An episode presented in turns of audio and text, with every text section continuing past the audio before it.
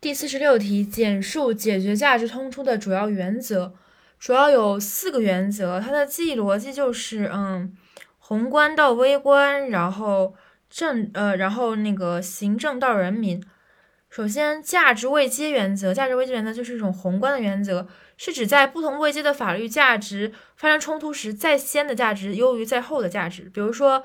呃，重要的价值是人权和正义，人权正义要超过其他的价值。然后第二点是个案平衡原则，就是这种微观的原则，指处在同一位阶上的法律价值之间发生冲突时，必须综合考虑主体之间的特定情形、需求和利益，使个案的解决能够适当兼顾双方的利益，是一种微观的具体事件具体分析的这么一个原则。然后第三，为什么说是行政呢？因为比例原则通常用在行政法当中，所以它是。呃，记忆逻辑就是行政，就是比例原则，即指为保护某种较为优越的法律价值，需侵害某一法益时，不得逾越达此目的所必要的程度，是一种限制。然后第四点是人民根本利益原则，这是当代中国社会主义法治价值法律价值体系中最根本的价值原则，即以是否满足最广大人民的根本利益为标准来解决一些存在重大疑难的法律价值冲突问题。它也可以成为前述价值位阶原则的补充和保障。总结就是：由宏观到主观，由行政到人民。宏观的话，价值位阶原则；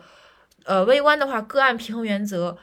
行政的话，比例原则；人民的话，人民根本利益原则。